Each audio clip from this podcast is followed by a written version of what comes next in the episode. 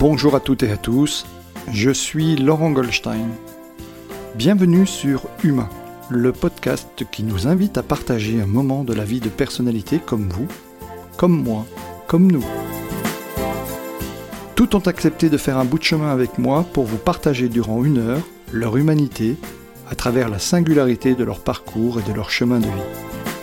Bonne écoute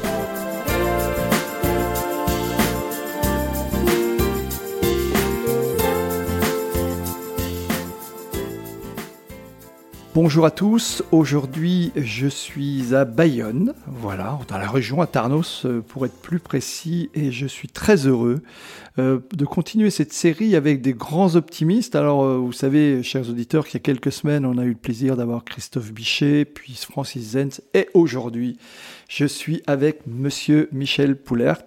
Bonjour Michel. Bonjour, merci de m'accueillir dans ton émission. Et merci de m'accueillir ah, chez toi.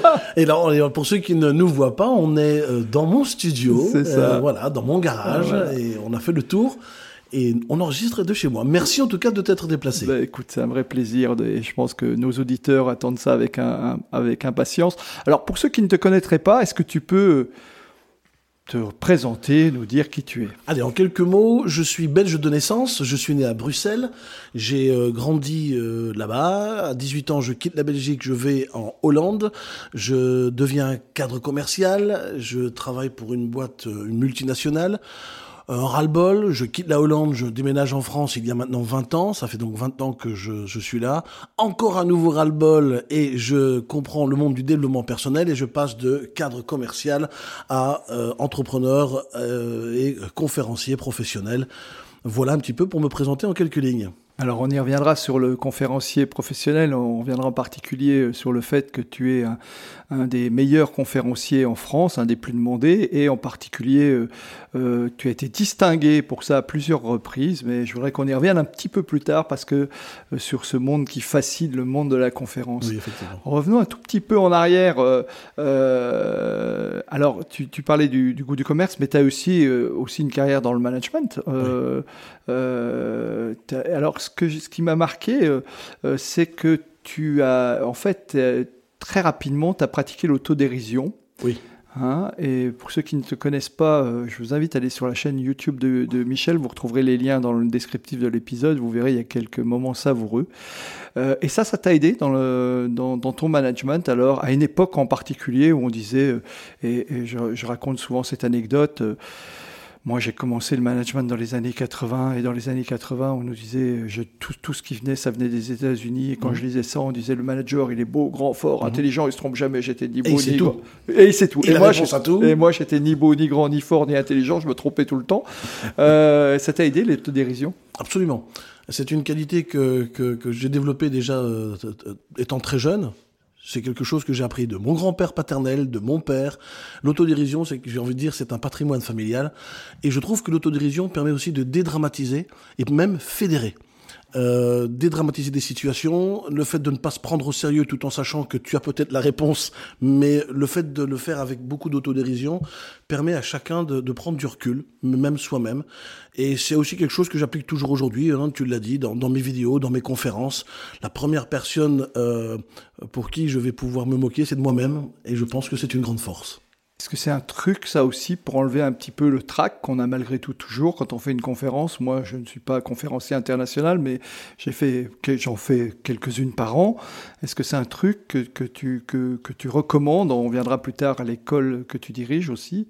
Il y, y, a plusieurs astuces pour, pour vaincre le trac, mais c'est vrai que l'autodérision est l'une de ces astuces que, que j'utilise.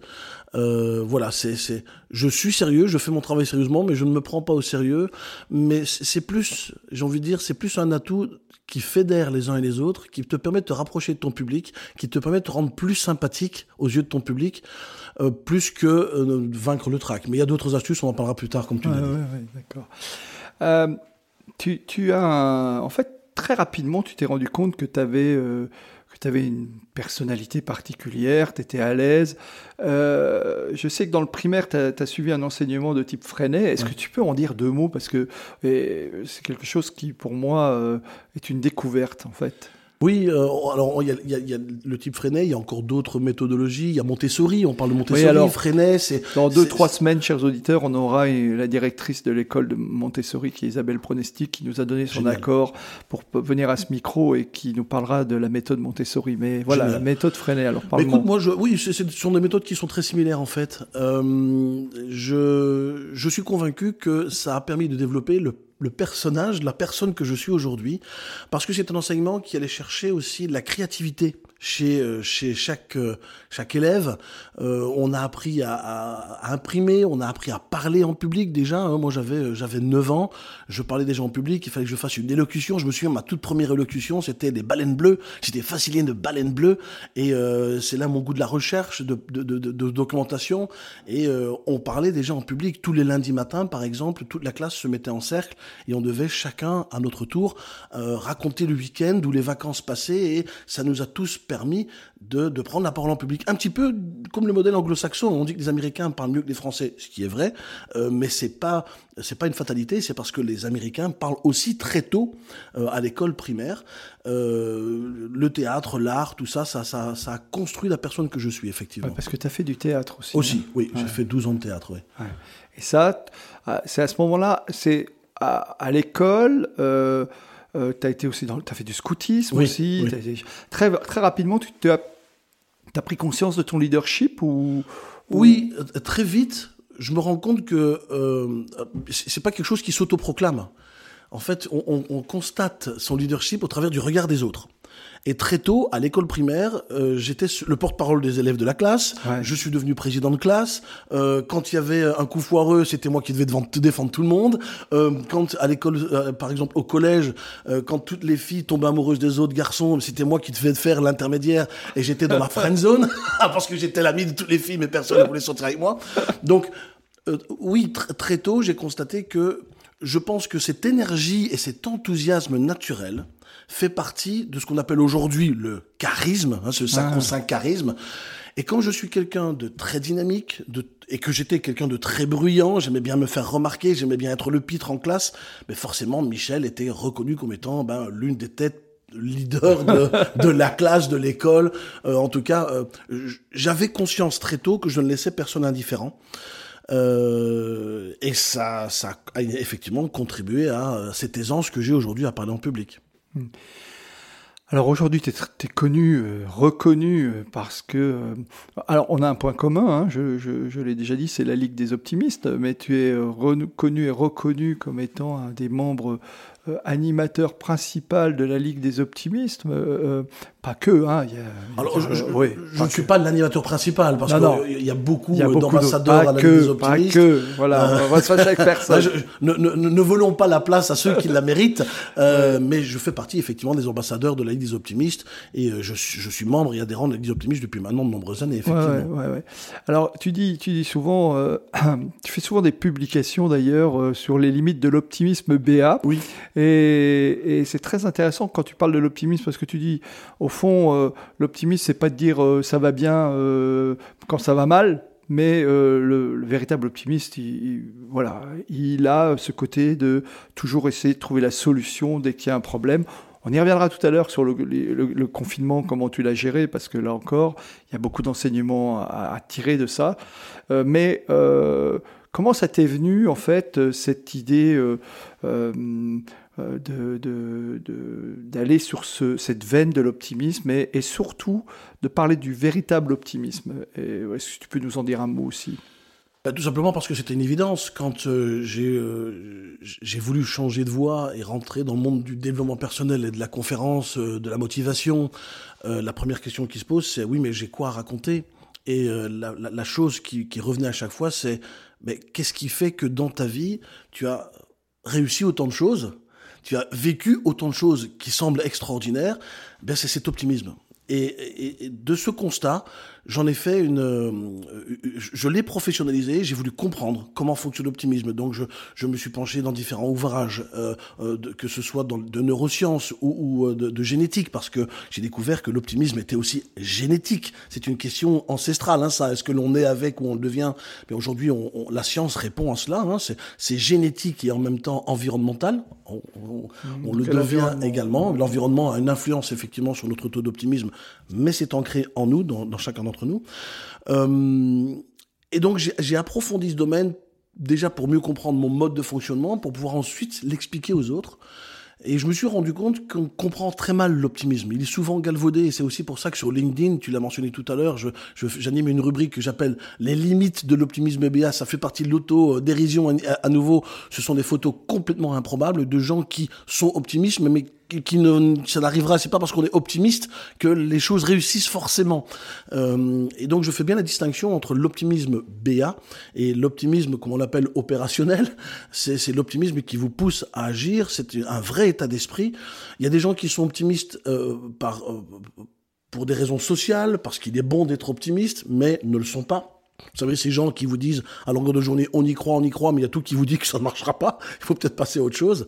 Euh, voilà, être optimiste, c'est un vrai état d'esprit face, face à la vie, c'est un, c'est un, euh, c'est pas qu'un état d'esprit, c'est un mode de vie, c'est un comportement, c'est un état psychologique, euh, et c'est ce que j'essaye d'expliquer au travers de mes publications, mes conférences, mes vidéos.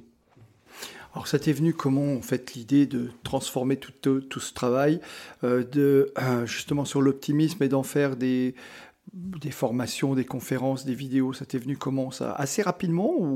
Non, non, non, c'est un process. Euh, je pense qu'il est rare qu'on se lève un matin avec une idée sensationnelle, on se dit ça y est, j'ai trouvé. Non, c'est un process qui s'est fait sur plusieurs mois, voire même années. C'est-à-dire que mes premières conférences, je ne parlais pas forcément d'optimisme et j'ai fait comme beaucoup de gens, c'est que je me suis inspiré d'autres, entre autres Anthony Robbins. Anthony Robbins, pour moi, a été un vrai déclencheur.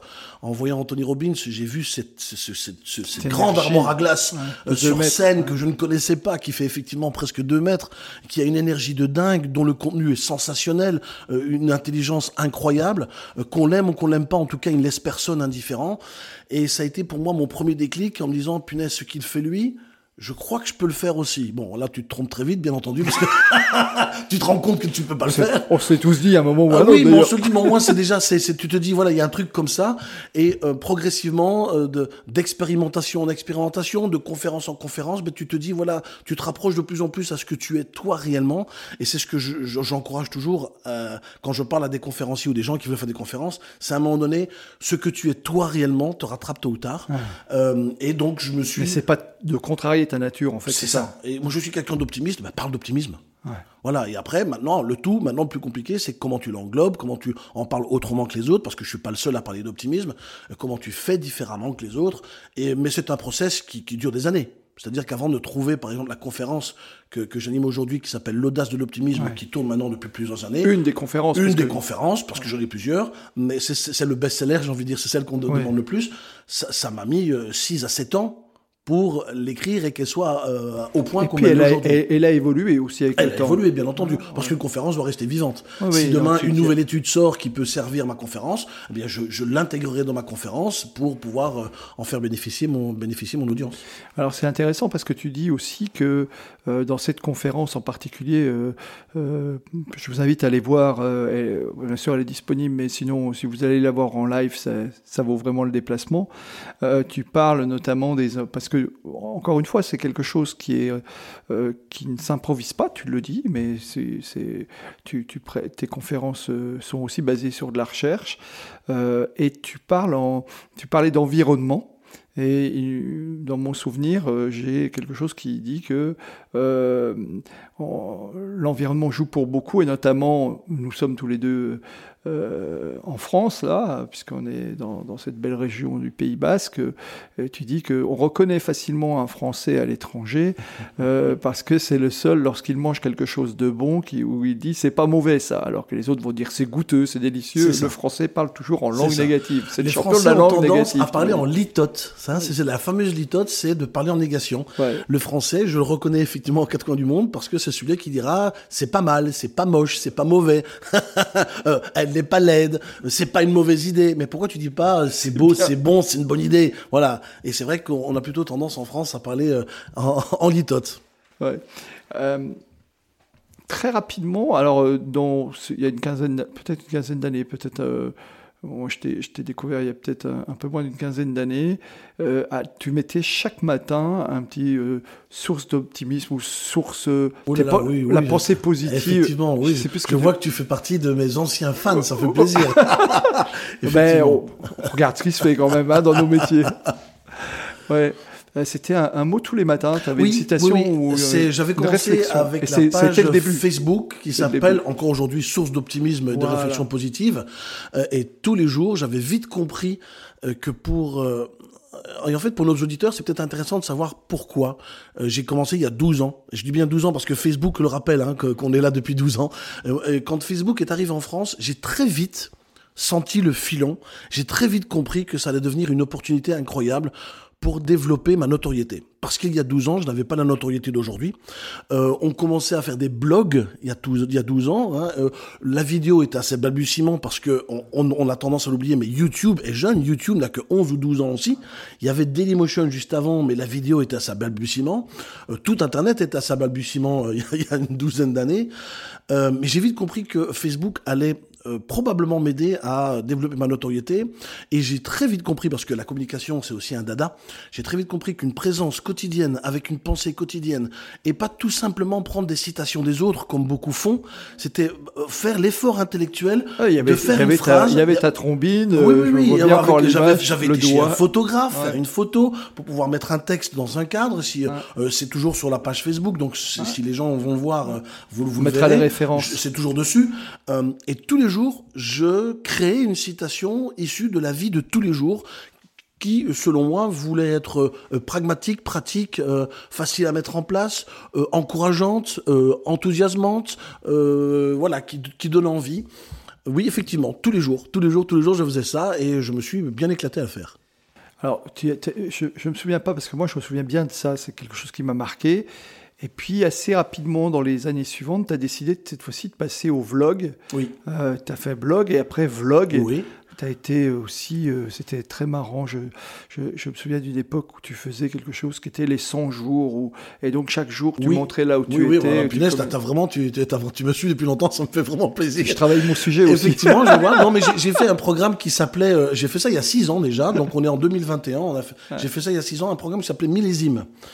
Et euh, ma première question, c'était qu'est-ce que je peux faire pour pour démontrer l'optimisme? Que j'applique dans ma vie, mais tout en restant réaliste. Et je me suis dit, oh, je vais faire des vidéos tous les jours. Et je me suis dit, je vais faire ça sous trois mois. Et je me dis, oh, mais trois mois, c'est pas assez long.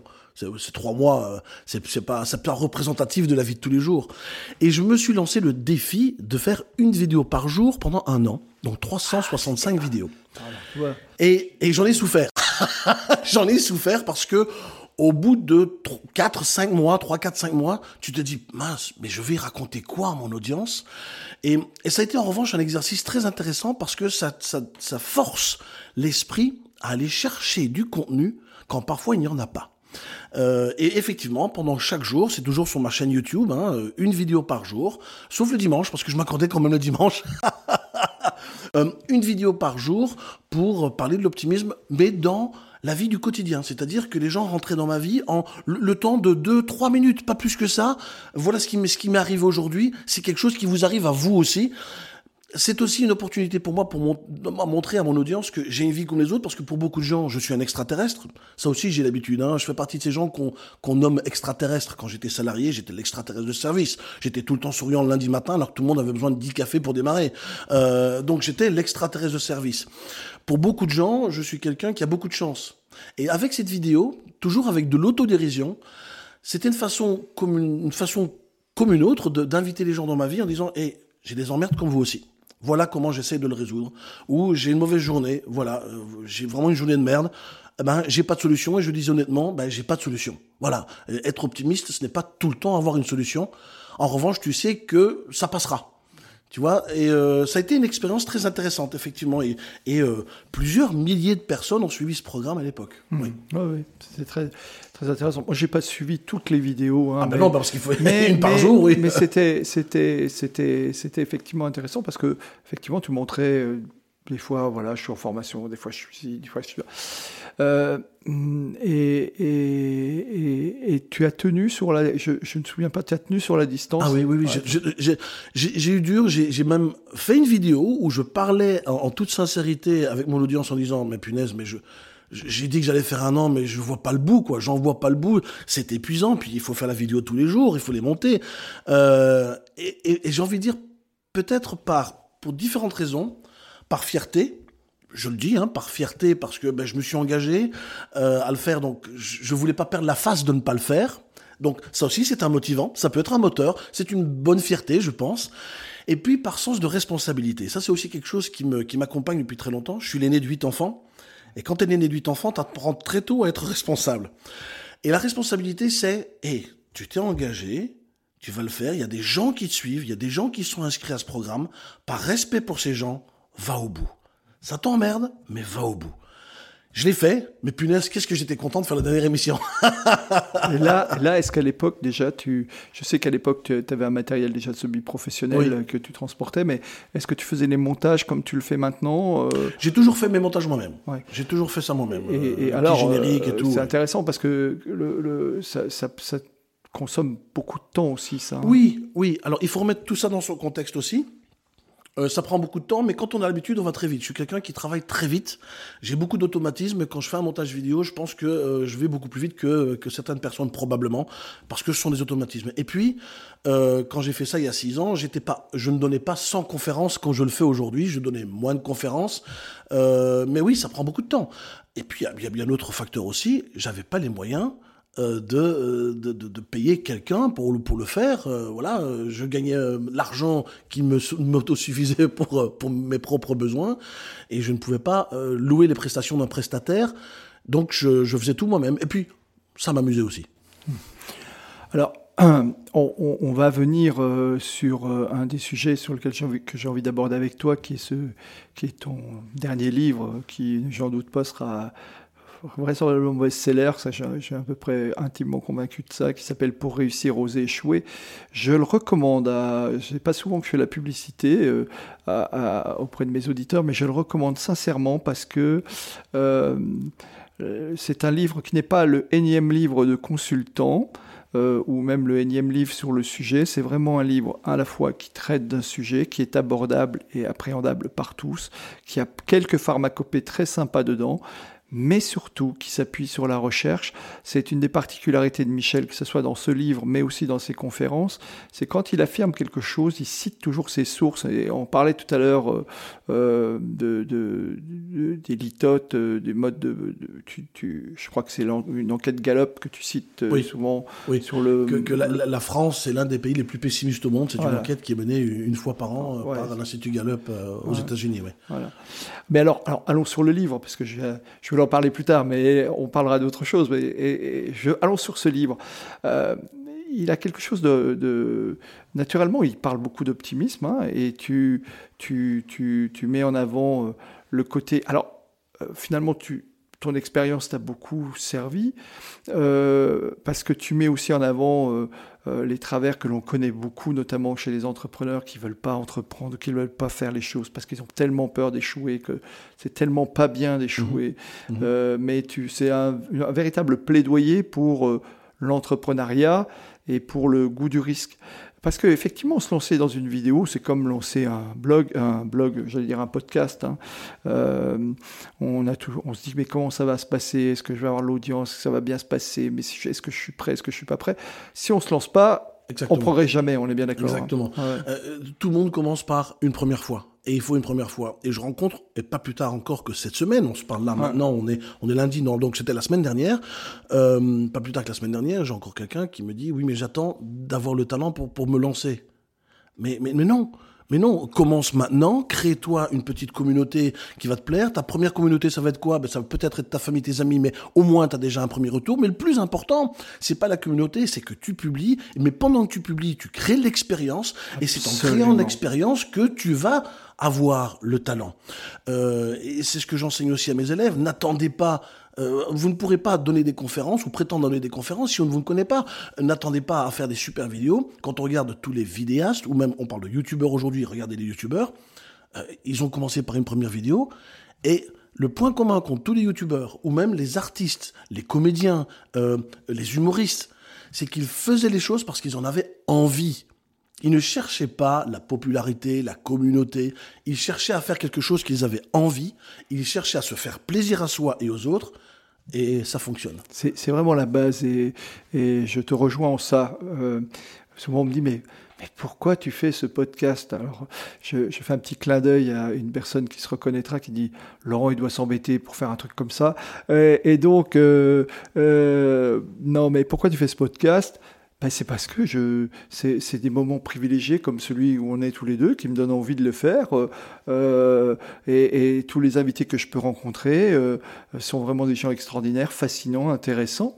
Et, et je crois que réellement, euh, euh, avant toute chose, toute considération, il y a le plaisir de faire les choses. Je crois vraiment qu'en tous les cas, c'est quelque chose que, sur lequel je, je partage avec toi, c'est le plaisir qu'on peut avoir à faire les choses. Absolument. C'est les faire, c'est être persévérant, c'est être consistant, c'est créer du contenu, mais il faut surtout ne pas se tromper de questions c'est euh, voilà la qualité de vos questions va aussi avoir des, des, un impact sur la qualité de vos actions. Et si vos questions c'est bah, je veux de l'audience, mais elle, elle, va venir d'où si tu ne fais rien, il se passe rien. Et je préfère avoir quelqu'un qui fait les choses très imparfaites, mais il les fait et le voir progresser. Et c'est ce qui se passe parce que je, quand je regarde par exemple l'évolution de certains de mes élèves de ma première promo, quand ils ont commencé leur première vidéo et voir ce qu'ils font aujourd'hui, eh bien je les félicite parce que voilà, c'est la démonstration que les réponses sont sur le chemin et pas sur le papier. Euh, un plan parfait sur papier, ben, il restera sur papier. Et quand vous n'avez pas les réponses sur papier, ben, allez sur le chemin, les réponses seront sur le chemin. Vous rencontrerez peut-être des gens, vous vous ferez de l'expérience, vous vous planterez et tant mieux, parce que si tu te plantes, eh bien tu apprendras. Je veux dire, le nombre de fois où j'ai fait des vidéos, j'ai fait des formats différents, mais comme tout le monde, bien sûr que ça fait plaisir d'avoir des vues, bien entendu. Mais à un moment donné, il faut savoir se dire aussi euh, que c'est un apprentissage personnel. Tu sais, quand j'ai commencé le métier de conférencier, euh, j'étais pas connu, je faisais des salles vides, mais littéralement des salles vides. J'ai payé, euh, j'ai payé des, salles d'hôtel où il y avait personne qui venait, mais j'ai dû les payer parce que je les avais réservées. Euh, mais euh, j'avais compris une chose, c'est que il fallait que je travaille ma notoriété et il fallait que je sois présent, il fallait que je crée du contenu. Et euh, si je crée pas de contenu, il se passera rien. Et dans cette volonté de créer du contenu, j'ai testé des dizaines et des dizaines de, de formats différents. Euh, Parfois, on m'a critiqué aussi en, me disant mais tu, qu'est-ce que tu fais? Tu fais n'importe quoi Ben non, je teste. Il faut tester, puis ça, j'apprends, et puis ça mord, ça mord pas, peu importe. Mais le, principal, c'est d'être dans l'action. Et quand tu te trompes, tu te dis ok, je me suis trompé, mais est-ce que c'est la fin du monde ou est-ce que j'apprends quelque chose? Et au final, on se rend compte que chacun de nos échecs sont des apprentissages qui nous permettent de mieux rebondir après. Ce, qui est, encore une fois bien expliqué dans ton livre, euh, euh, notamment sur euh, effectivement, si on, on, ne, on, ne, peut progresser qu'en se trompant, et, et tu, on revient sur cette image que je cite aussi moi dans, dans mes cours, mais que tu, que tu, que tu reparles, c'est l'enfant n'apprend à marcher. Un enfant qui ne sait pas marcher, qui ne sait pas tomber est un enfant qui ne sait pas marcher, Absolument. et qu'on a tous appris à tomber d'abord avant de savoir marcher. Absolument. Ouais. Pareil, quand on parle, on a bégayé, on prononçait mal, quand on a écrit, c'est pareil pour tous les apprentissages. On n'apprend rien du jour au lendemain. Alors aujourd'hui, c'est quand même, tu es, rentré dans une autre dimension, euh, pour ceux qui ne te connaissent pas, en tous les cas, euh, moi j'avais suivi ton parcours de loin euh, l'année dernière, quand tu étais aux États-Unis, où tu nous faisais vivre un peu tout le travail que tu allais faire, et ça y est, tu es CSP maintenant, donc tu fais partie des, me des, des, meilleurs, je crois que vous êtes quatre en France. À avoir On est quatre en France à avoir un CSP, ouais. effectivement, oui. Alors tu peux nous en dire un mot pour les gens qui ne connaissent pas ce, Alors, cette certification C'est une certification, c'est un award. C'est vraiment aux États-Unis, c'est considéré comme un award, hein, au même titre qu'au cinéma, on a on a les Oscars ou les Césars en France. C'est le César, l'Oscar du conférencier. Même si en France, il ne veut pas dire grand-chose encore, parce que c'est vraiment c'est une certification américaine. c'est plus de l'ordre de l'accomplissement personnel. C'est de la reconnaissance personnelle de tout le travail. Alors le CSP, c'est Certified Speaking Professional, qui est réservé qu'aux meilleurs conférenciers euh, au monde. Euh, sur tous les conférenciers qui sont inscrits dans des associations de conférenciers, hein, on en dénombre à peu près 5000 euh, autour du monde. Hein. Il y a bien entendu, il y a plus de conférenciers, mais qui sont adhérents d'associations de conférenciers. Il y a à peu près euh, que 16-17% de conférenciers qui ont ce fameux CSP. Donc à, l'échelle mondiale, ça fait très peu de gens. C'est euh, c'est une reconnaissance pour le travail, pour la carrière, pour la qualité des conférences, euh, pour la qualité euh, de, de, de, de nos relations clients. Parce qu'il faut savoir, c'est que l'avis de nos clients est demandé, c'est-à-dire que pour avoir cet award, euh, il demande un listing, il faut avoir fait au minimum 200 conférences, il faut envoyer un listing de, de clients et ils appellent les clients au hasard et il faut avoir une note minimale de 8 sur 10 pour l'avoir, donc c'est une pression incroyable. Donc ils interviewent aussi euh, tes propres clients sur la qualité de tes propres conférences. Euh, et c'est un, c'est un jalon, c'est un, c'est un accomplissement personnel. Et j'espère qu'en France on en aura beaucoup plus pour pouvoir valoriser ce métier de conférencier euh, parce que c'est un vrai métier. Même si aujourd'hui beaucoup de gens rêvent de faire des conférences, euh, quand on veut en vivre et faire, c'était ma démarche euh, maintenant il y a une douzaine d'années, je voulais en vivre, c'est-à-dire que c'est vraiment 80% de mes revenus sont issus de mes conférences. Euh, c'est quelque chose qui est atypique en France. Hein. S'il y a beaucoup de conférenciers, ben, à côté, ils ont des activités professionnelles, ils sont consultants, ils sont politiciens, euh, ils sont euh, parfois sportifs de haut niveau, euh, ils sont animateurs télé, mais ils ont un job à côté. Euh, moi, mon job, c'est donner des conférences. voilà, ça s'est construit. Et avoir ce CSP, c'est avant tout un accomplissement personnel, une fierté personnelle, et peut-être, je l'espère, avec mes trois autres acolytes, être pionnier dans le domaine en France. Oui, c'est aussi beaucoup de travail. Effectivement, euh, les critères de sélection sont très exigeants, donc c'est une vraie reconnaissance et, une reconnaissance en plus euh, euh, américaine. Tu avais déjà eu le FPSA. FPSA, FPSA à Londres. J'avais déjà ah, reçu un award. Il parle bien mieux que moi en anglais. J'avais déjà reçu deux ans avant un award londonien. Et donc déjà être reconnu par le monde anglo-saxon à Londres. J'avais même eu une... Alors là, la petite anecdote c'est que j'avais donné une conférence à Londres et j'ai eu l'impression que j'avais foiré mon truc. Parce que je suis un perfectionniste, j'avais répété comme un dingue avec une coach américaine euh, et dans, dans mon ressenti, j'avais l'impression d'avoir foiré mon truc. Et à la fin de ma conférence, je reçois une standing ovation. Standing ovation que je ne vois quasiment pas parce que j'étais tellement dans ma bulle et tellement convaincu que j'étais mauvais que j'ai quitté la scène sans voir ces standing ovation. Et c'est dans la salle, un collègue à moi qui me dit, mais Michel, retourne sur scène, il y a des gens qui sont debout. Je les avais même pas vus. Je retourne sur scène, je salue, je suis étonné de voir les gens debout. Mais la surprise ne s'arrête pas là. Bien entendu, la standing ovation, c'est la plus belle récompense qu'on peut avoir quand on fait de la scène, quel que soit le métier de scène. Et quelques minutes plus tard, euh, un conférencier britannique vient me trouver en me disant Michel, tu viens de faire quelque chose d'exceptionnel. Je fais ah bon? T'as eu une standing ovation? Oui, euh, oui, mais c'est aussi exceptionnel que ça, parce que bon, je veux pas me la péter, mais des, des, des, ovations, j'en ai eu plusieurs. Il me dit, à Londres, on se lève pas. Et tu as réussi à, à faire se lever les Londoniens dans une salle. À Londres, les gens ne font pas de standing ovation. Et là, tu te dis, waouh, ça c'est déjà sur la conférence l'audace de l'optimisme. C'était l'audace de l'optimisme. Et tu l'avais fait en langue en anglais, tout à fait. parce que euh, Michel intervient en trois langues, hein, naturellement, le français, oh, naturellement, non, le français, l'anglais. Et le néerlandais. Et en néerlandais, oui, tout à fait. D'accord. Alors, tu as une communauté euh, impressionnante. Tu as 150 000 suiveurs sur Facebook, me semble-t-il. Tu es à peu près 7-8 000 sur LinkedIn. Euh, euh, t'es un peu. 10, 000 sur YouTube aussi. ah, j'ai pas, ah ouais, YouTube, je suis pas encore.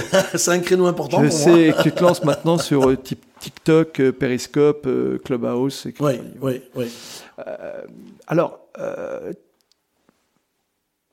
t'es devenu geek ou en fait tu t'es adapté comme un bon optimiste face à à la difficulté, euh, notamment liée au confinement Alors, j'ai toujours été fasciné par les nouvelles technologies et par les moyens de communication. tu m'en parlais en, préparation, en préparant l'émission. Ouais, tu- j'ai toujours été fasciné par ça. C'est-à-dire que là, tout à l'heure, je te disais que Facebook, quand c'est arrivé, euh, j'ai senti le filon. Euh, TikTok, quand c'est arrivé, alors que tout le monde disait que c'était pour des gamins, ben, de plus en plus de gens se rendent compte que c'est plus que pour des gamins. Euh, donc, tu as cité Periscope, j'ai testé Periscope aussi. Je pense que j'ai testé un petit peu tous les formats parce que ça m'intéresse, parce que je suis un grand curieux. Et effectivement, au, au fil des années, il y a des réseaux plutôt privilégiés que je maintiens et d'autres que je délaisse. Periscope, il y a plus grand monde, donc euh, ça fait longtemps que je fais plus grand chose là-dessus. Et TikTok est un, est un réseau que je suis en train de développer également. Oui. Oui. Ouais, notamment par les vidéos, c'est très. Oui, oui. Alors, et puis des formats bien spécifiques euh, à TikTok.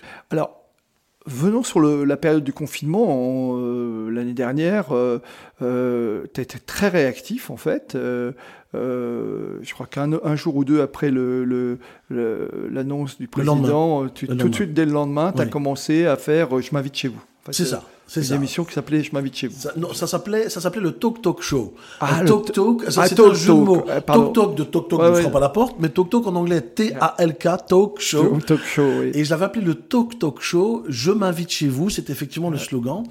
Euh, ma démarche était la suivante. Euh, c'est quand il y a eu l'annonce du président Macron, euh, comme beaucoup de gens, j'étais dans la sidération. Donc, comme beaucoup de gens, j'ai compris que euh, nous n'allions plus pouvoir travailler. Et toujours dans ce sens de responsabilité et toujours cette envie d'être présent, euh, d'inspirer, puis d'être présent pour la communauté. C'était la, bonne question, c'est qu'est-ce que je peux faire euh, et non pas attendre. Qu'est-ce que je peux faire pour continuer à être présent Et on vit dans une période extrêmement extraordinaire. C'est qu'on peut faire des lives. Et donc très vite, j'ai cherché des logiciels pour faire des lives. J'ai passé ma journée à chercher, à trouver une idée.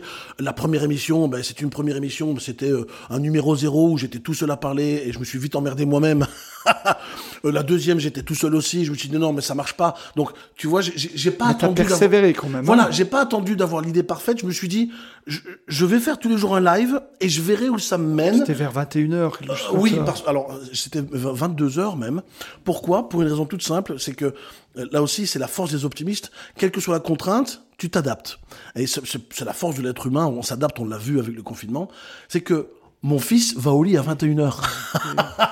Et comme j'ai la garde de mon fils une semaine sur deux, euh, pour éviter d'avoir mon fils dans, dans les pattes, eh ben, je faisais l'émission au moment où il était couché en priant fortement qu'il ne se réveille pas. Et il ne s'est jamais réveillé. C'est extraordinaire. Donc 22 heures parce que mon fils était, euh, était au lit. Donc parfois c'était des émissions. Alors elles devaient durer jusqu'à minuit, parfois elles duraient jusqu'à 1h du matin. Mais à nouveau, c'est une émission qui a évolué en 7-8 numéros pour arriver au format qui était plus ou moins définitif, le Talk Talk Show, où je me suis dit, c'est justement toujours en, parcourant ce chemin que les idées viennent. Je me suis rendu compte, rendu compte que animer un live seul, c'est vite chiant pour moi et probablement pour les autres. Et puisqu'on ne pouvait plus sortir, puisqu'on ne pouvait plus se voir, je me suis dit, eh bien, c'est moi qui vais venir chez vous. Et euh, je faisais un petit peu le pied de nez. C'est pas moi qui invitais chez moi, c'est moi qui allais chez les gens, virtuellement bien entendu. Et j'ai eu un engouement incroyable de gens qui ont voulu euh, m'accueillir chez eux, littéralement, virtuellement.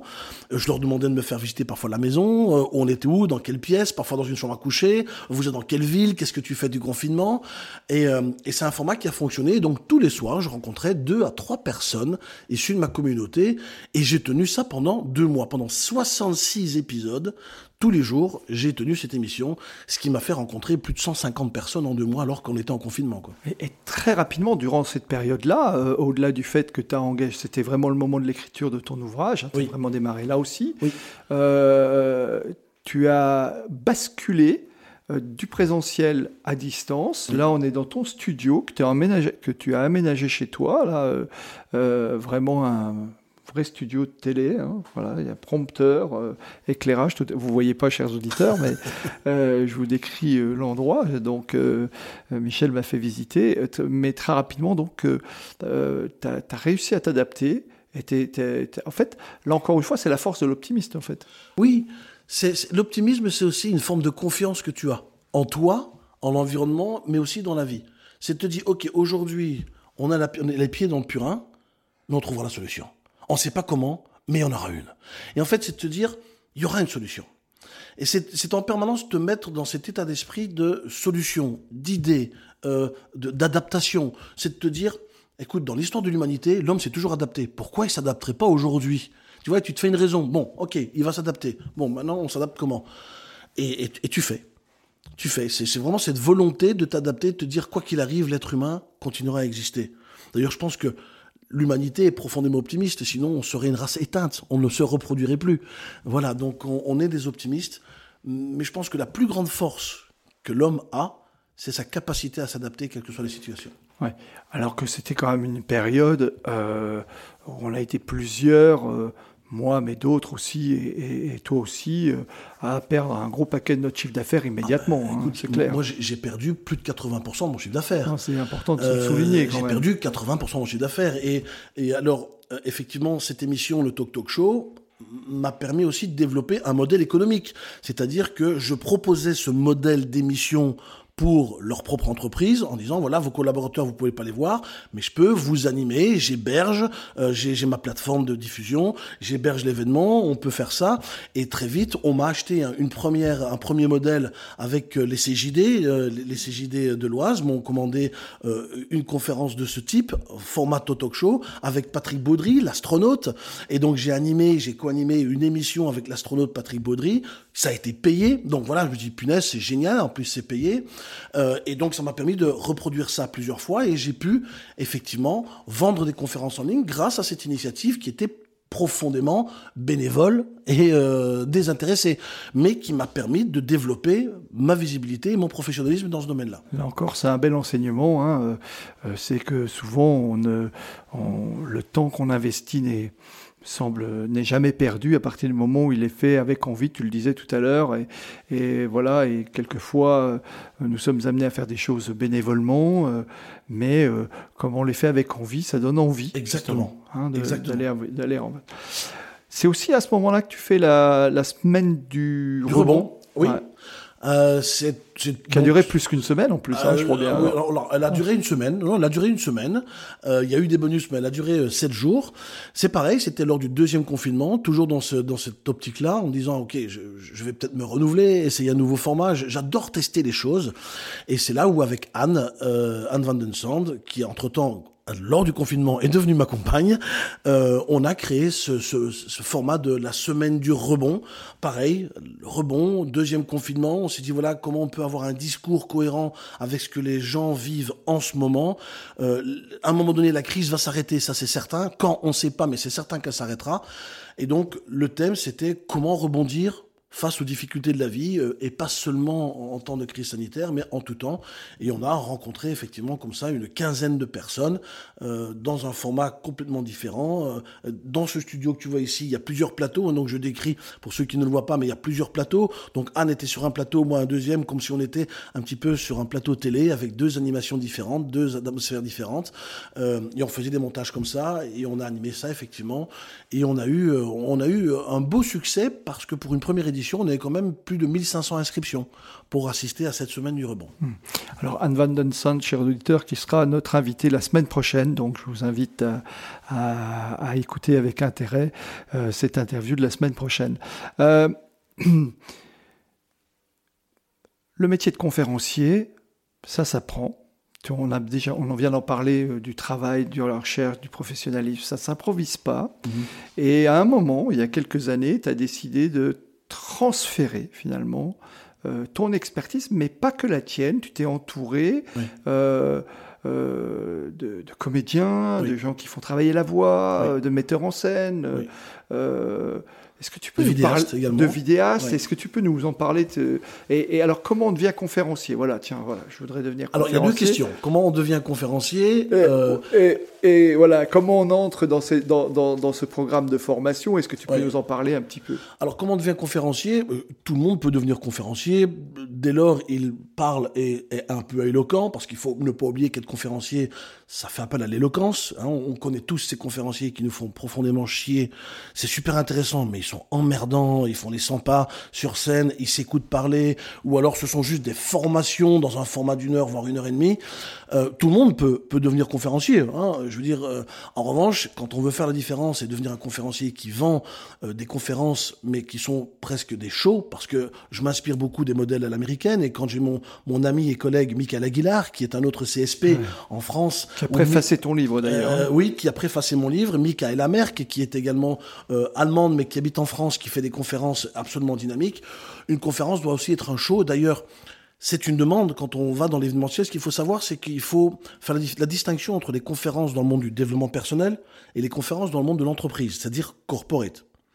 Dans le monde du développement personnel, j'ai envie de dire, c'est plus ou moins facile parce que le public est conquis, le public est acquis, ils viennent là pour écouter et au moindre petit son en l'air, excuse-moi, excuse-moi la caricature, mais à la moindre musique et petit son en l'air, tout le monde le trouve fantastique, voilà, hein. tu mimes effectivement, là, tu le mimes là devant moi, tu le fais très bien. En revanche, ce qui est plus compliqué, c'est de faire des conférences corporate lors de séminaires ou de conventions de managers, de dirigeants d'entreprise, où il y a une attente forte. Et ces gens-là veulent aussi attendre du conférencier que ce soit un moment hors du temps et que le ton soit différent du ton qu'ils ont entendu toute la journée où ils sont profondément fait chier également. Hein, parce que bon, il y a le codir qui a parlé, on a parlé chiffres, on a parlé résultats, on, on va parler objectifs. Et si le conférencier parle le même langage, eh bien, ça marche pas. Et donc ça, en revanche, ça demande une préparation euh, extrêmement profonde, euh, voire sur de nombreuses années. Euh, ça ne s'improvise pas.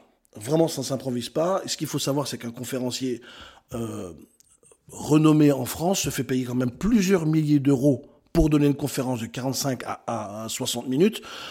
c'est plusieurs milliers d'euros, il faut les valoir. Et c'est derrière le travail que ça se, retrouve. Ça, c'était le pour répondre à une première partie de ta question. Donc tout le monde peut devenir conférencier, mais tout le monde ne peut pas le rester, tu vois, ou tout le monde ne pourra peut-être pas gagner sa vie s'il ne s'y prend mal. Mon autre démarche était la suivante, c'est si j'ai rêvé il y a maintenant une, douzaine d'années à, conférencier professionnel, je ne m'étais jamais prédestiné à moi-même transmettre ce métier. Et effectivement, quand tu vis un rêve, quand tu le vis, il s'avère qu'il est parfois beaucoup plus beau que tu ne l'avais imaginé. Et parmi euh, ces parties les plus belles, c'est que le succès appelle les gens et tu as les gens qui me viennent me trouver depuis de nombreuses années. Comment tu fais? Comment on fait pour écrire une conférence? Et j'ai commencé à coacher individuellement. Et j'ai commencé à coacher les uns et les autres. Et je me suis euh, rendu compte qu'une école n'existait pas. Et pourquoi pas créer une école? Et au début, je me suis associé avec deux, euh, deux collègues. On a fondé l'école de conférenciers à trois. Euh, on a fait une promo ensemble et on s'est ensuite séparés parce qu'on n'était pas d'accord sur la façon de faire les choses. Ce sont des choses qui arrivent. Hein. Euh, j'ai maintenu mon école de conférenciers. Mais ma volonté aujourd'hui est réellement de transmettre l'amour de ce métier, la technicité de ce métier, parce qu'il y a une vraie technicité, la responsabilité de ce métier, et j'ai voulu que cette formation soit la plus complète possible. J'ai voulu qu'elle me ressemble dans sa générosité, c'est-à-dire que je, je, partage tout. Euh, et effectivement, j'ai voulu m'entourer parce que je ne voulais pas qu'elle ne tourne qu'autour de Michel Poulart. Je voulais qu'elle tourne autour de l'expérience de Michel Poulart, mais je fais appel à des vidéastes professionnels pour la partie storytelling, comment on écrit une histoire. Euh, on a Richard Cross de la Star Academy qui est coach vocal, qui nous apprend à utiliser cet organe qui est un, un organe ben, qui est notre instrument. Euh, et je fais appel à des comédiens pour la mise en scène. Euh, donc il y a toute une équipe autour de nous pour ensuite arriver à la fin de la formation à donner cette conférence sur une scène où il y a du vrai public, où j'invite mes clients, où j'invite mes, euh, agents qui viennent repérer ces, conférenciers. c'est un vrai pied un vrai accélérateur. Euh, l'expérience que moi j'ai dû faire pour, pour vivre de ce métier qui a pris pour moi 6 à 7 ans, eh bien, en 6 mois, je vous apprends à aller beaucoup plus vite. Hein, c'est pas moi qui le fais pour vous, mais vous apprenez mon expérience. C'est du, travail. Ah, c'est du travail. Attention, c'est pas en six mois qu'on devient un, excellent conférencier, mais vous recevez tous les outils qui vous permettent de rencontrer et de, de, de vous tromper beaucoup moins que si vous aviez été seul. Mais, mais là, ça veut dire, euh, euh, il me semble que tu fais une première semaine euh, en immersion. Euh, voilà, c'est très dense. Hein. Oui, c'est très dense. C'est un programme sur un an. Euh, il y a la première semaine, c'est le kick-off, c'est une semaine en immersion. Donc pendant une semaine, on va à l'hôtel, euh, ils sont logés à l'hôtel, nourris à l'hôtel, on quitte pas l'hôtel et on bosse comme des malades sur euh, la posture, sur le syndrome de l'imposteur, euh, sur euh, ta légitimité donc, mais aussi ton contenu, comment le raconter, savoir qu'une conférence c'est plus du storytelling que de la formation. Ah oui. quels sont les requis d'un conférencier, quelles sont les attentes, qu'est-ce qu'il faut faire, qu'est-ce qu'il faut pas faire? Et en une semaine, au bout d'une semaine, tous les élèves sont déjà avec la trame de leur conférence.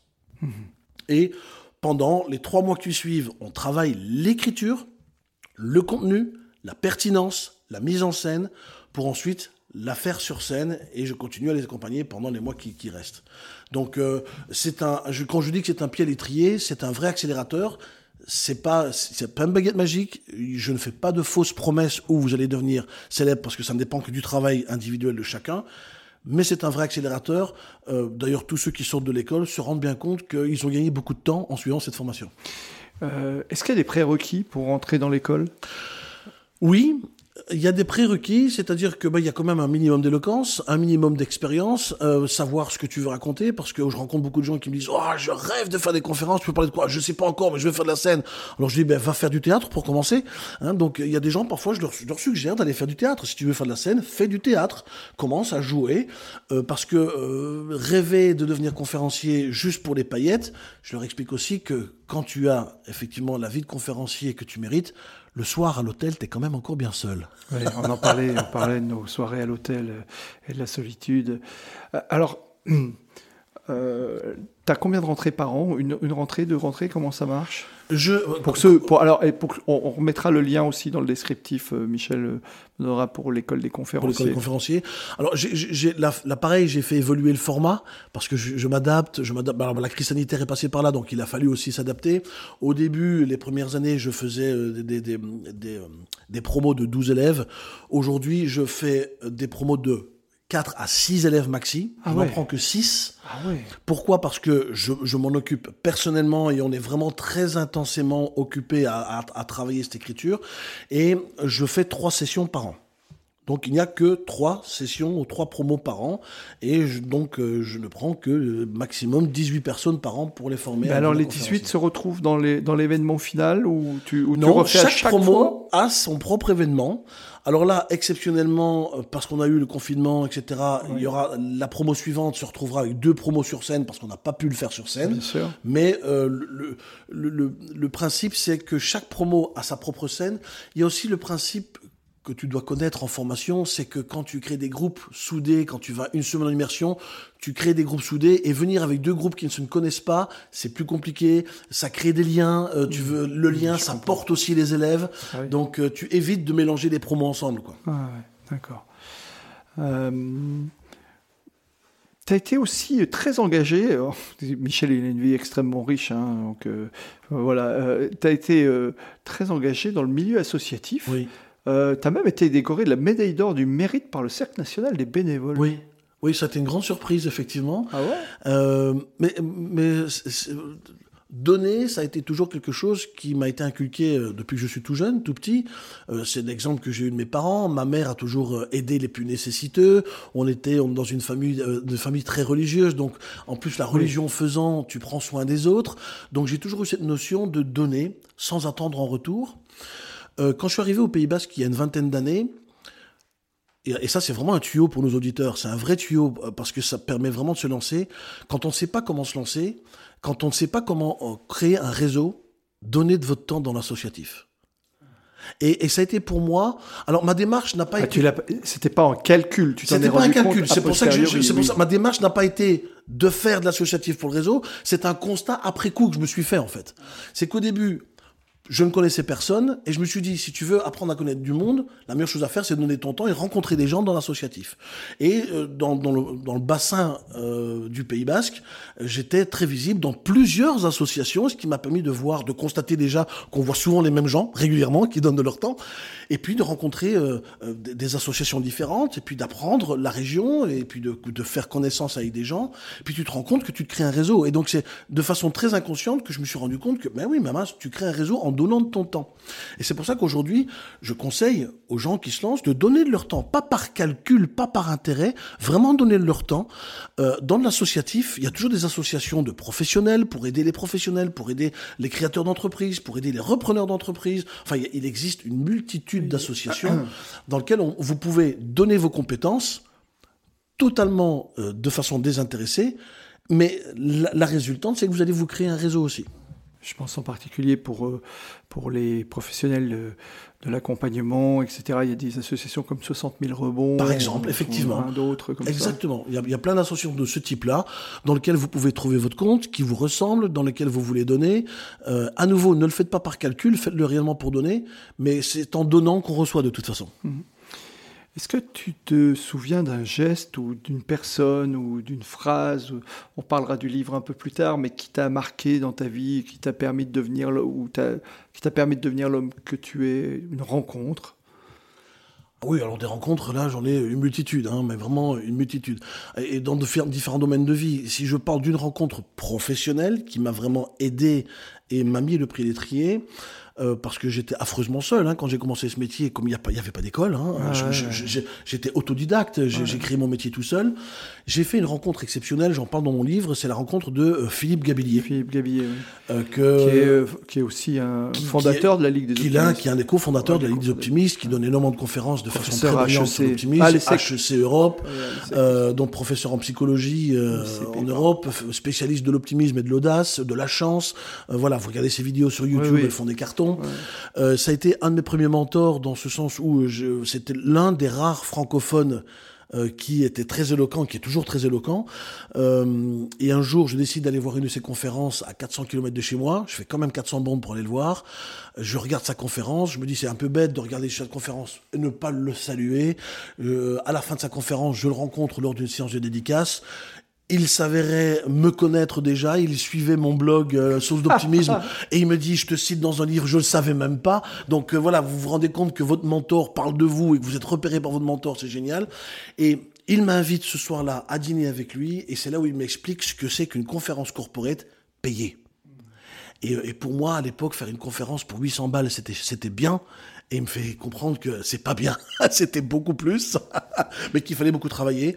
Et donc, il m'a donné ses tuyaux, et il m'a envoyé des clients, et euh, c'est Philippe Gabillier qui a été cette rencontre qui m'a permis effectivement euh, de démarrer ce métier de, professionnel, et je le remercie encore, et je le cite dans mon livre encore. Hmm, oui, c'est exact. Oui. Exact. Alors, comment un grand optimiste comme toi, je, m'amuse et je souris en même temps, fait-il face euh, comment, comment il gère les tempêtes de la vie, euh, la pression du quotidien? Comment tu fais en fait? Euh. et, notamment, on l'a vu, on a parlé tout à l'heure de comment tu as réagi sur, le, sur le confinement. comment tu fais quand euh, on parlait de, je sais pas, je crois que c'est quand on échangeait tous les deux avant, avant l'épisode, on, se disait mais finalement des galères tout le monde en a. Ou c'est tout à l'heure quand tu parlais de ton vlog, en fait euh, tout le monde en a. Euh, comment toi tu les gères quand même? Parce que tout le monde en a, mais c'est pas pour autant qu'elles sont simples à gérer. Bah, hein. tu sais, Laurent, c'est pour ça que j'écris le livre. Pour faire comprendre aux gens euh, que. Et là, là, vous voyez le bon commercial et il vous renvoie vers le bouquin, chers auditeurs. Non, mais je vais expliquer aux auditeurs. Hein. Je vais pas leur dire, lisez le livre, vous aurez la réponse, je vais la donner. Mais, mais, mais, non, mais c'est sincèrement la raison pour laquelle j'ai écrit ce livre. Euh, je me suis dit, toute ma vie, je rencontre des gens qui me disent, Michel, t'en as de la chance. Mais c'est plus facile pour toi, tu réussis tout ce que tu entreprends. Hein, mais c'est plus facile pour toi, t'es tellement optimiste. Sauf que c'est faux en fait. C'est pas plus facile que pour moi parce que je suis optimiste. Non, en revanche, et c'est ce qui m'a donné envie d'écrire ce livre parce que c'était aussi une réponse à tous ces gens qui pensent que des gens sont plus favorisés que d'autres par la chance. Non. Aujourd'hui, on sait, grâce à des études très sérieuses, des études scientifiques très sérieuses, que les gens qui ont plus de chance que la moyenne sont des gens qui se trompent plus souvent que la moyenne, donc qui prennent plus de risques que la moyenne, sont des gens qui osent plus que les autres. Donc forcément, par, par calcul, par, par, raisonnement purement mathématique, ils vont avoir plus d'échecs, mais ils vont aussi proportionnellement plus réussir. Mais ce que les gens vont voir, c'est que la réussite. Mais ce qu'ils ne voient pas, c'est le nombre d'échecs. Donc, dans ma vie, j'ai énormément échoué. J'ai reçu énormément de coups de pied au cul de la vie, parfois même des coups de poing dans l'estomac ou dans la gueule, euh, des trahisons, j'en ai connu comme tout le monde, des trahisons euh, personnelles, familiales, professionnelles, euh, amoureuses. Donc, à ce titre, je suis le même que chacun de nos auditeurs qui nous écoutent en ce moment. Ce qui fait la différence, c'est le regard que tu portes sur ce qui arrive, sur ce qui t'arrive. J'ai de te dire, est-ce que c'est la fin du monde? Bah, euh, Non, c'est chiant, mais c'est peut-être pas la fin du monde. Euh, est-ce que tu vas te relever? Oui, je vais me relever. Ça va durer peut-être longtemps, je ne sais pas encore comment, mais je veux me relever. Hein, c'est la volonté de se relever. Euh, on n'a pas toutes les réponses en main et on n'attend pas d'avoir la réponse. En revanche, ce qui se passe, c'est qu'effectivement, ça peut prendre plusieurs jours. Moi aussi, ça m'arrive de rester dans le fond de mon lit, en train de m'apitoyer sur moi-même. Ça m'est arrivé de rester parfois une semaine dans mon lit, tellement j'étais déprimé pour un truc qui avait foiré, ou pour une trahison que j'ai vécue. Euh, ça m'arrive aussi de, de, de, m'énerver, d'avoir mes colères, euh, d'être déçu. Mais ça ne dure jamais longtemps parce que l'optimisme, euh, c'est cette capacité extraordinaire de se dire, ok, maintenant, tu te bouges les fesses, euh, ok, maintenant ça suffit, t'as pleuré, qu'est-ce que tu vas faire maintenant? Et c'est d'avoir la conscience que la qualité de la vie que tu as est à hauteur de 80% entre tes mains. Les autres 20%, c'est peut-être les éléments extérieurs. Mais nous sommes, et c'est cette certitude profonde et personnelle que je suis moi-même responsable de la qualité de la vie que je mène aujourd'hui. Donc, et même si parfois je subis les affres des autres, eh bien, comment je le transforme, c'est moi qui décide. Et ce que je vais en faire, c'est moi qui décide. Si je veux pardonner ou pas, si je veux m'en souvenir et ressasser ou pas. C'est pas une fatalité. C'est, c'est une vraie stratégie, une vraie, euh, une, stratégie euh, émotionnelle et psychologique, j'ai envie de dire. Mais c'est cette certitude qu'il y a toujours une réponse. Si pas maintenant, plus tard. Et s'il n'y en a pas, ben je passe à autre chose. Hmm. Voilà. Mais je résume, hein, bien entendu. oui, non, tu, tu, tu, tu le dis, euh, oui, si je, si je devais résumer, c'est qu'on n'a pas toujours pris sur les événements euh, qui nous arrivent, bien sûr. C'est l'attitude qu'on a face aux événements qui va faire, euh, ça. qui va donner. C'est pas ce qui t'arrive, et c'est le professeur Richard Wiseman qui en parle de l'université de Londres. Le professeur Richard Wiseman a fait des études pendant 20 ans où il a essayé de comprendre pourquoi certaines personnes avaient plus de chance que d'autres. Et il s'est rendu compte que optimiste ou pessimiste, à hauteur de 80%, nous vivons tous des événements de vie similaires. Et ce qui fait la différence, c'est le regard que l'on va porter sur ces événements. Qu'est-ce que tu en fais? Ok, tu as eu un accident de voiture, c'est pas ta faute. Ok, qu'est-ce que tu vas en faire? Tu vas t'apitoyer pendant trois semaines, pendant un an, pendant trois ans, tu vas en vouloir au chauffard. Euh, c'est toi qui décides en fait. Et c'est de sortir de ce modèle du fatalisme qui fait que l'optimiste s'en sort souvent, si pas mmh. toujours. C'est que l'optimiste ne croit pas en la fatalité. Je suis responsable de la qualité de ma vie. Je renvoie, chers auditeurs, à, deux épisodes que, vous avez peut-être entendus, mais que je vous renvoie si vous ne les avez pas écoutés. Euh, il y a naturellement l'épisode avec Francis Zensk, et, qui, où on a traité un peu le sujet, notamment par rapport à son livre J'aide la chance, et avec Jean-Pierre Henry, qui doit être l'épisode numéro 3, où il nous raconte l'histoire de l'accident de voiture de sa grand-mère et, de sa tante, d'une tante qui était à côté, qui n'avait pas vécu du tout la même situation. L'une disant, euh, on a eu il y a eu un carambolage et l'autre qui dit oh bah c'est rien, on a juste eu un petit peu de tôle froissée. Et donc, mm, euh, mm, mm. Euh, en fonction de qui vit, comment c'est raconté, comment c'est perçu, on a des événements qui sont relatés totalement différemment. Euh, merci Michel, on arrive déjà au terme de cette émission. Ça va vite quand on s'amuse. Hein. Ouais, c'était c'était un super moment. J'ai deux questions à te poser. La première, c'est qui est une question rituelle, c'est quel livre me recommanderais-tu ou recommanderais-tu à nos auditeurs s'il n'y en avait qu'un à lire? Oh, Au-delà du tien, hein, qui sera, dans qui sera naturellement... J'aurais pas, eu cette prétention de dire le mien. Mais que je recommande, euh, c'est assez compliqué. Là, vraiment, c'est une question qu'on me pose régulièrement. C'est vrai. Et à laquelle j'ai vraiment du mal à répondre parce que là, derrière moi, dans le décor, il y en a plein. Il y a déjà beaucoup de livres, mais ce n'est qu'une partie de ma bibliothèque. C'est très compliqué parce que euh, dans chacun des livres que je lis, j'en puise tellement de ressources que j'aurais du mal à te dire lequel je recommande. Alors, alors peut-être, c'est la réponse que je donne toujours, je, partagerai le livre peut-être qui, euh, qui a été pour moi un enclencheur et qui a été pour moi un révélateur, c'est euh, le livre euh, Tout est possible par Anthony Robbins. Ouais.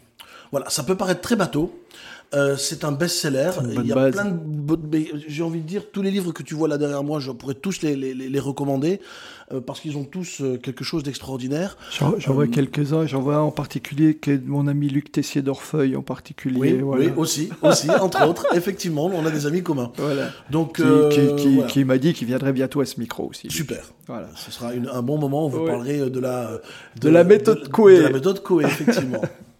Merci pour euh, tenir Merci à toi, Laurent. Bah, et euh, allez, dernière question. Qui me recommanderais-tu d'inviter à ce micro? Écoute, qui me recommanderais-tu d'inviter à ce micro? C'est, c'est, Je suis un peu gourmand parce que Michel m'a naturellement m'a m'a recommandé, ou en tous les cas on a échangé, et donc j'aurai le plaisir d'avoir Anne à ce micro, mais quelqu'un d'autre, allez.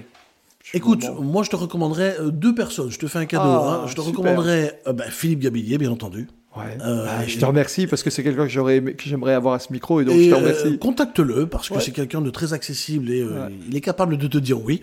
Euh, et Le je- nom, je l'ai déjà. De toute manière, ça peut être voilà, bonus. ça peut être que oui. Euh, et puis pourquoi pas Michael Aguilar? Ouais, j'y pensais Euh, aussi. Voilà, bah, c'est- Michael Aguilar, c'est qui, est- qui est dans son registre de, de commercial et ça peut peut-être Ouais. être très intéressant. Ouais. Et la façon dont tu mènes euh, ton podcast peut peut-être euh, apporter quelques révélations intéressantes. C'est super. Merci beaucoup, Michel. T'as le mot de la fin? Le mot de la fin, c'est euh, pour moi, je pense que le pire des échecs, c'est celui d'abandonner ou de ne rien tenter. Donc n'abandonnez pas. Merci infiniment, Michel. Euh, merci à tous de votre fidélité et à très bientôt. Au Au revoir, Michel. Merci.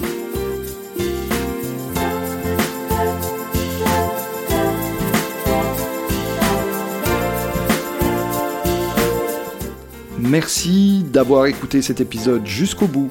Si ce podcast vous a plu, n'hésitez pas à en parler autour de vous et à le partager. Pensez aussi à nous soutenir en mettant une note, un commentaire et à vous abonner sur votre plateforme de podcast préférée. Vous trouverez les liens liés à cet épisode dans la description. À la semaine prochaine pour une nouvelle rencontre.